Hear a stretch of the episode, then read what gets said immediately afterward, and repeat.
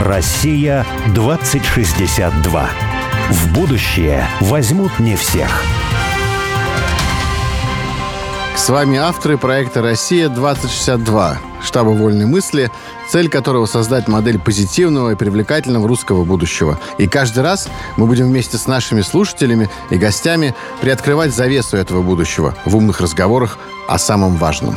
История России скоро 1200 лет. Какой мы хотим видеть Россию в 2062 году? Мы уверены, что будущее видят не футурологи, рассуждающие о роботах и беспилотниках, а те, кто уже здесь и сейчас создают страну будущего. Олег, вот одна из наших тем, за которую мы все время как-то качаем, любим ее обсуждать, это экология и роль человека в природе. И все время ругаемся на либеральную теорию того, что надо человека как-то от э, природы огораживать, отгораживать, а природу от человека отгораживать. Наоборот, мы говорим, что надо, чтобы человек гармонизировал Вселенную. Да, но это все теория, и мы с тобой, конечно, говорим о том, что человек должен активно воздействовать на природу. Но вот практически можно найти примеры такого активного воздействия, но позитивного, да, вот гармонизации. Знаешь, я нашел недавно как раз случайным образом встретился со своим старым знакомым и понял, что надо его срочно звать. Это ныне фермер Павел Абрамов. Он занимается выращиванием органических злаков, пшеницы, рожь там и так далее. И делает муку,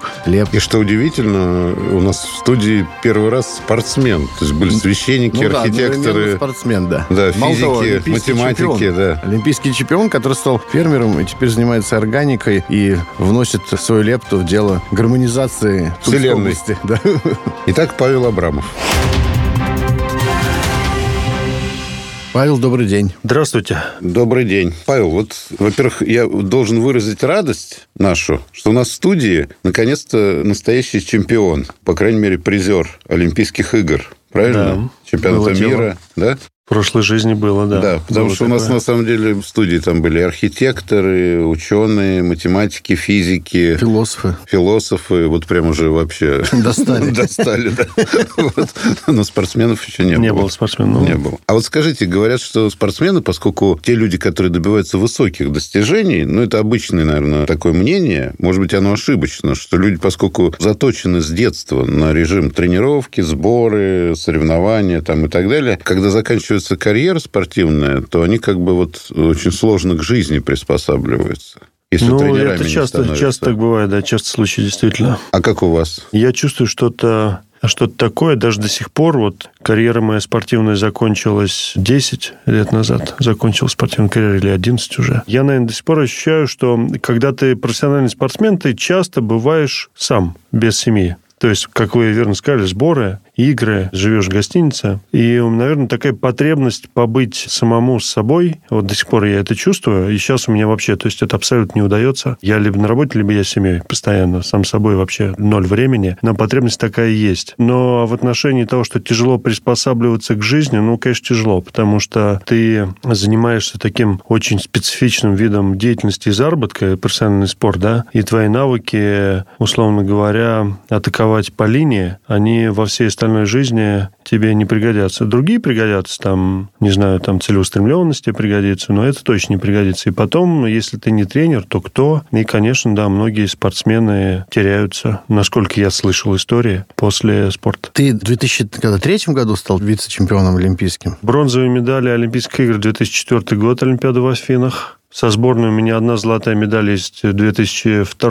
года. Мировую лигу мы выиграли тогда. И есть несколько еще серебряных, бронзовых медалей чемпионатов Европы, чемпионатов мира. Ну, вот эти э, ребята, которые с тобой победили, вы с ними до сих пор общаетесь или нет? Знаешь ты, как судьба их сложилась? По-разному. Фермером По... кто-нибудь стал, кроме тебя? По-разному. Фермером из моего вот окружения нет, пожалуй, я не знаю. Может быть, я не про всех знаю, но я не знаю такого. Но вот Леша Вербов, успешный уже, можно сказать, тренер, вот, это известный очень волейболист в России. Сергей Тетюхин, он старше меня на 4 года, но он такая икона, наверное, российского волейбола. Мы с ним вместе играли за сборную. Он э, генеральный менеджер сборной России по волейболу. Многие ребята работают тренерами. Вот, например, там Леша Кулешов, я недавно случайно его встретил на улице, он работал тренером в «Динамо», но сейчас не работает уже, вот, с недавнего времени. Кто-то, я знаю, занимается бизнесом. Каким, честно, не могу сказать, но знаю, что вот есть ребята, которые которые занимаются бизнесом, стали предпринимателями, условно говоря. Все по-разному. А скажи, пожалуйста, а почему ты вообще пошел волейболистом? Потому что родители сказали, что ну-ка, давай волейболом. Да, наверное, родители. В 11 лет пришел тренер в класс, я учился там в общеобразовательной школе в обычной. Получается, в каком году был? Там в 90-м примерно году. Я 79-го. Пришел тренер в класс, попросил класс стать, и самых высоких позвал на тренировку, и я пошел на тренировку. Вот. И я начал тренироваться, и мне, честно говоря, тяжело это давалось. Мне тяжело давался волейбол. Я не учился с ребятами в спортшколе. Я продолжал учиться в своей общеобразовательной. Ездил на тренировки. И как бы я немножко был оторван от них. Ко мне не всегда было самое лучшее там отношение. И ребята не всегда меня считали за своего в спортшколе. Я с ними не учился. Я только на тренировках был. И то на тренировках у меня там, то там с этого урока я на тренировку не успеваю, значит, я тренировался в этот день с девочками, а в следующий день я тренировался там со старшим возрастом, а в следующий день я тренировался с младшим возрастом, и это вот так вот было какое-то время, там много лет. Тяжело мне давалось, но я не бросал волейбол. Почему я не бросал, я не знаю.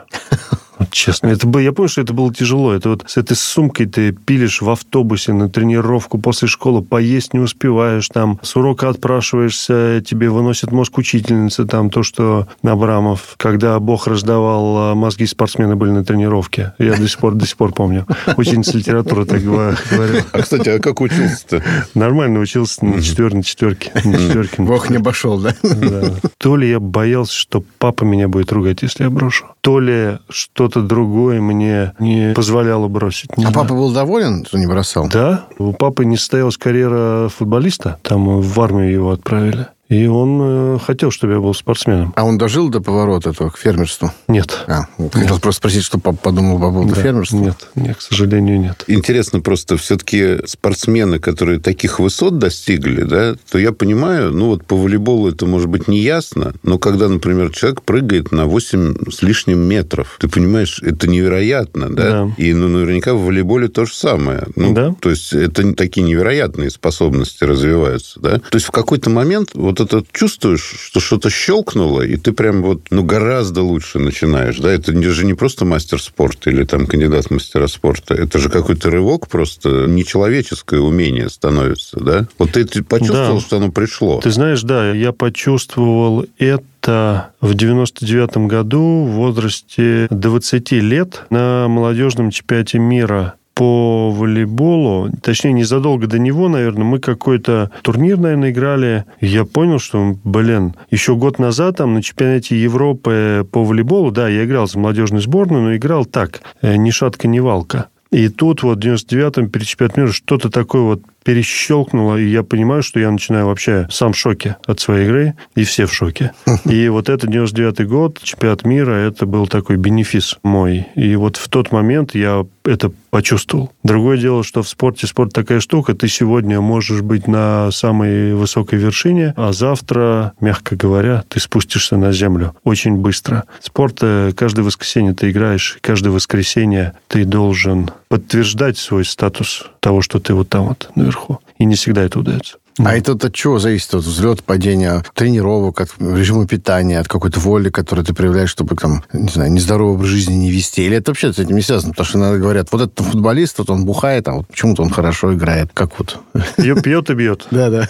Слушай, я думаю, что в любой профессии между тем, что ты просто хороший и ты лучший, там уже дьявол в мелочах. Это большой набор факторов, и иногда, может быть, и удачи тоже, как одного из факторов. И много много-много-много вот таких вот мелочей. Конечно, в спорте в профессиональном психологическая составляющая играет огромную роль, потому что ты можешь быть там королем тренировок, но в играх ничего не показывать. Много играет твой режим питания, твой режим там сна, отдыха. Вот, например, я понимаю, что если бы я, будучи профессиональным спортсменом, занимался бы йогой хотя бы раз в неделю, мне удалось бы избежать очень многих травм. Потому что травмы – это то, что прям, наверное, первый фактор, который мешает э, спортсменам завоевывать там какие-то супер вершины. Это травмы. Вот меня там, наверное, с 18 лет преследовала травма плеча там через всю мою карьеру, там с 18 до 35 лет. У меня болело плечо, то оно болело сильнее, то слабее, там по-разному. Сухожилие? Сухожилие надостной мышцы, да. О, у меня болит плечо, вот я, мы в волейбол на даче играем. Ну, Извините, да. конечно, да, да, за да. сравнение.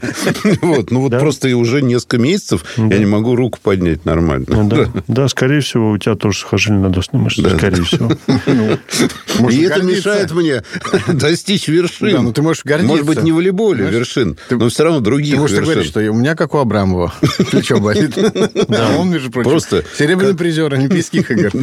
Да, вот, там очень много факторов, и все вот это вот либо срастается воедино, либо не срастается. Но в любом случае, ты не можешь классно играть каждое воскресенье. Вот, у любых самых потрясающих титулованных звездных спортсменов есть удачные и неудачные игры, и неудачные дни. Вопрос, каких больше у тебя, удачных или неудачных.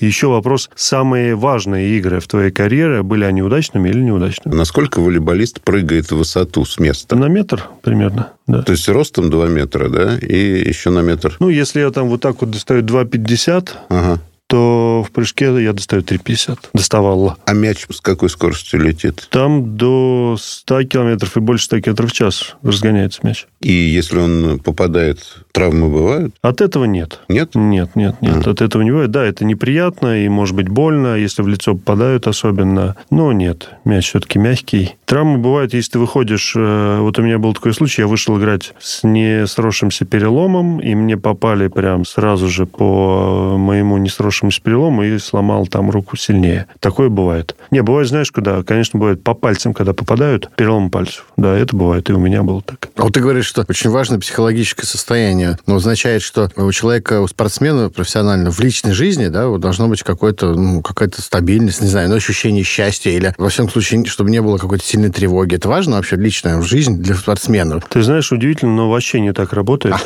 Если ты перед игрой переживал о чем-то личном, да, о том, что у тебя, не знаю, там, с женой плохо или с девушкой, или там, не знаю, сын двойку поставили, то это может помочь тебе на самом деле там не перегореть перед игрой, да. Даже бывает так. То есть перед игрой, например, вот легкая нервозность, она всегда на пользу. То есть когда ты немножко боишься, нервничаешь, ты не знаешь никогда, как сложится матч сегодняшний для тебя, и когда ты немножко боишься и нервничаешь, это всегда лучше, чем ты выходишь с абсолютным там равнодушием на игру и спокойствием. Но если эта нервозность и страх начинает расти, расти, расти, и он начинает зашкаливать, вот здесь уже все, тебе хана. Все-таки к будущему, если перейти, у вас же, наверное, была квартира в городе. Да. А сейчас где живете? Сейчас я живу часть времени в Москве, часть времени там на ферме в Алексине. В деревне? Или не, в не в деревне, в городе, в городе Город Алексине. Алексин, Тульская область, да? Да. А, да. а большой город? Маленький город, 70 тысяч или 60 тысяч населения. Ну, это для России, так, не, можно сказать, Как небольшой, Переславль. но, в принципе, ну. Переславль 40, по-моему. Да, 40, чуть по- 40, больше. в два раза больше. Ну, 60 и 40 это не в два. Ну, полтора, а 70 почти в два. Ты Переславль раздуваешь все время, понимаешь?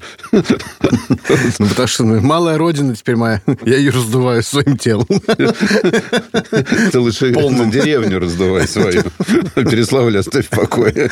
Разница в чем чувствуется? Хотелось вообще переехать из Москвы или нет? Или это бизнес, и поэтому вынужден? Я хочу переехать из Москвы. Мне в целом Москве нравится, но мне нравится и за городом тоже очень, на природе. Вот. Я хочу переехать из Москвы, но это нереально. Эти разговоры, они идут лет уже 20 или там 15 у меня по поводу переезда из Москвы. Ну, когда у тебя э, ребенок, у меня четверо детей в школе, там будет поступать там старшая дочка скоро и так далее. Ты привязан к школе, бабушке э, и прочие факторы. Это нереально. То есть мы не можем уехать туда. Нет, теоретически, конечно, все возможно. Я знаю людей, которые уезжают. Я тоже знаю. Я. Один тоже сидит здесь. Да-да-да. Ну, слушай, в моей ситуации, вот у меня... А у него тоже четверо детей, и у меня четверо. Ну да. Ну, смотри, вот у меня двое детей от первого брака, и они живут с мамой. Ко мне приезжают э, там на выходные, или мы встречаемся, там вот там сын ко мне приезжает на выходные, с дочкой там я встречаюсь периодически. Э, Значит, двое детей от второго брака, младшему три годика. Он скоро пойдет в садик. И если я уеду в Тульскую область, то я своих детей от первого брака вообще видеть не буду, потому что они останутся в Москве точно. А у меня, у сына жены, у него папа тоже есть от первого брака. А с ним как быть? Вот, он тогда папу тоже не будет видеть. Поэтому у меня это все сложно. Нереально мне сейчас Статус уехать. все сложно. Статус все сложно, да. Нереально уехать из Москвы. То есть мы равно привязаны ты каждую неделю там проводишь какое-то время, да? А, Да, Сколько да. дней? Почти каждый день. Почти каждый день будни. В выходные я отдыхаю. Ну, если не идет какая-нибудь там уборка урожая или там посевная. И то есть люди, которые за это отвечают. В выходные я отдыхаю, а будни я работаю. И, как правило, я там на работе. У нас есть офис там, прямо на производстве. У меня есть кабинетик маленький. Ты был там? Был там, был, видел. Да, да. вот я там работаю. Практически А, каждый а день. вот ос- я тебя спросил, знаешь ли ты какого-нибудь еще волейболиста из твоих друзей, знакомых, коллег, который стал фермером? Ты говоришь, нет. Но вот тем самым удивительно, что ты стал фермером. То есть вот как вообще произошло, почему? Случилось это так. Всем же руководят идеи, которые в голове возникают. Да. Наверное, идея стала зарождаться году в 2010-м. Папа моего друга и партнера по бизнесу Жени Шифанова сейчас, он мне порекомендовал э, действующему спортсмену, достаточно успешному, обеспеченному, купить э, участок земли в Алексинском районе. Тульской области. Я купил участок земли. Для чего там я этот участок купил, я мало это понимал вообще. Купил, что-то перевод... Красивый жест. Ну, не- Землевладелец. ну, не, вроде как инвестиции, значит, в землю, э, Ну, вроде типа земля как дорожает. Ну да. перевести под дачное строительство, А. построить дачный поселок. Вот такие все были разговоры тогда. Ну, в общем, купил. В итоге оказалось, что никакого дачного поселка там построить не удастся. Губернатора Дудку посадили тогда в тюрьму когда-то там около те годы за переводы там всех этих зе- земли под дачное строительство. И дальше моя бывшая жена начала печь хлеб дома в духовке. Пошли в магазин, купили итальянскую муку Альчинера. Вот, она была тогда на рынке. Это была тогда единственная органическая мука на рынке. Вот насколько я помню. Российской органической муки не было. Вот, и вот этот хлеб пошел, а тут земля. С местными фермерами я познакомился. И Иван Иванович Антропов, царство ему небесное, значит, он говорит, Паш, купи нам комбайн. Мы у тебя будем в аренду его брать. Ну, прикольно, что, арендный бизнес, комбайн, давай. Купил комбайн. Бэушный, не очень дорогой комбайн. Что-то там сдал в аренду, не помню. Потом, значит, есть участок, 20 гектар. Надо обработать. Надо, что, земля стоит, там сорняком, кустами зарастает, надо обработать. Ну, давай обработаем. Андрей Шаталов, царство небесное, еще один Тоже. местный фермер. Что же они там так... Да, значит, э, Андрей Шаталов, ну, давай, обработал мне за деньги, естественно, не за дешево. Да. Вот, понеслась. Да, да, да, да. Инвестиции пришли в Алексинский район. А я, Боря, говорил, что, в принципе, ну, социологи говорили, я сейчас забыл, какой-то проект был, когда они в Костромской области, ну, кто-то из социологов известных достаточно купил землю, стал там все чаще и чаще бывать. Сначала как не землю, а дом в деревне. Все чаще начал там бывать, проводить время. Потом уже, когда стал достаточно известным и востребованным, уезжал туда надолго и начал проводить там исследования. К нему там друзья приезжали, дач там понакупили, ну, тоже деревенских домов. Начали проводить исследования, как к ним относятся местные люди. И выяснилось, что местные люди их вообще серьезно не воспринимают. То есть этому человеку можно все что угодно сказать, пообещать, не, не сделать, не прийти там, и так далее. Совершенно по-другому относятся к человеку, который здесь живет с детства, ну, и его знают. И только спустя 10 лет возникает, ну, какое-то отношение уже вот такое. ну, Как к местному уже. Ну, как не к местному еще. Не, не обольщайся больше. Ну, а так, какой-то, знаешь, все-таки человек. А так вообще просто.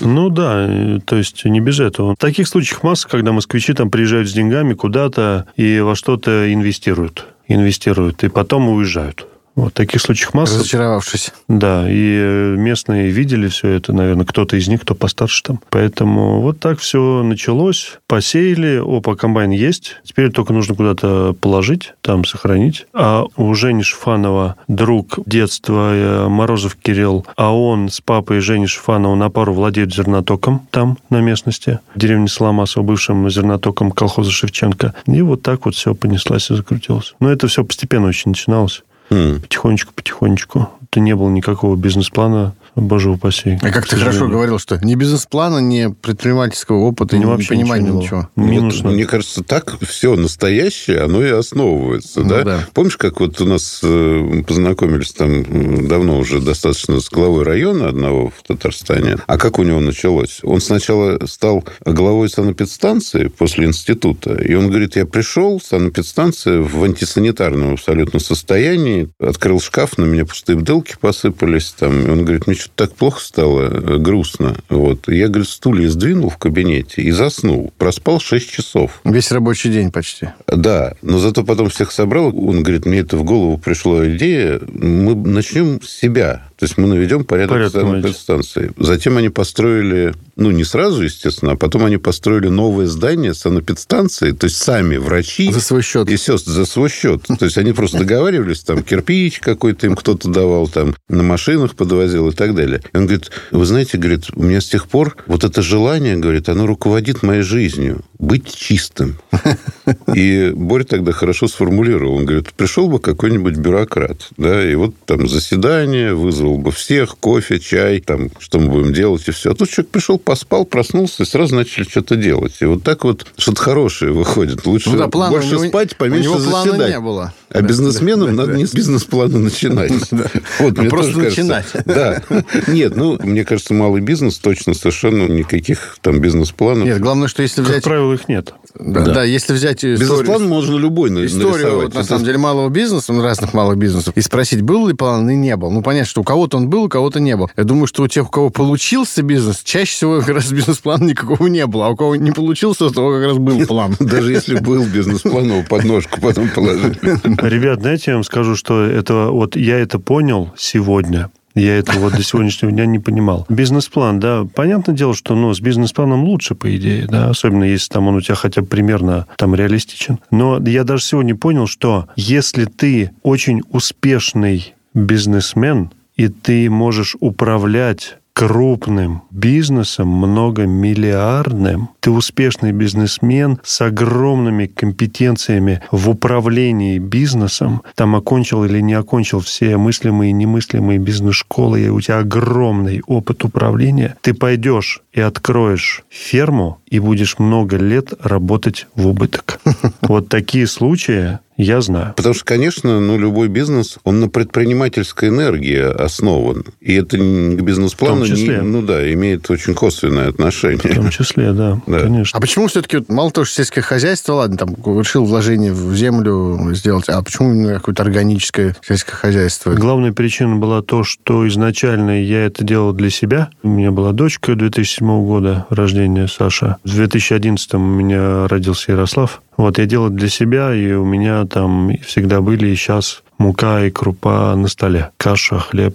И я не могу как бы на стол поставить себе и своим детям. В первую очередь, я такой вот человек, для меня дети это важно. Вот, я не могу поставить там сначала, грубо, грубо говоря, опрыскать там пестицидом, да, и потом на стол это поставить. Я ну, не могу так делать. Поэтому изначально я это делал для себя. Вторая причина была уже экономическая. Наверное, мне тогда интуиция подсказывала, что есть вот крупные предприятия, да, и у них себестоимость производства будут, они всегда будут рвать меня по себестоимости производства. Всегда. И мне с ними конкурировать за цену на пшеницу, вот эту, которая 8 рублей стоит, я не вывезу никогда эту конкуренцию. А Значит, мне нужно как-то от них э, отличаться. Ну, в нишу куда-то уходить. Да, да. в нишу. Тогда с такими словами я не оперировал.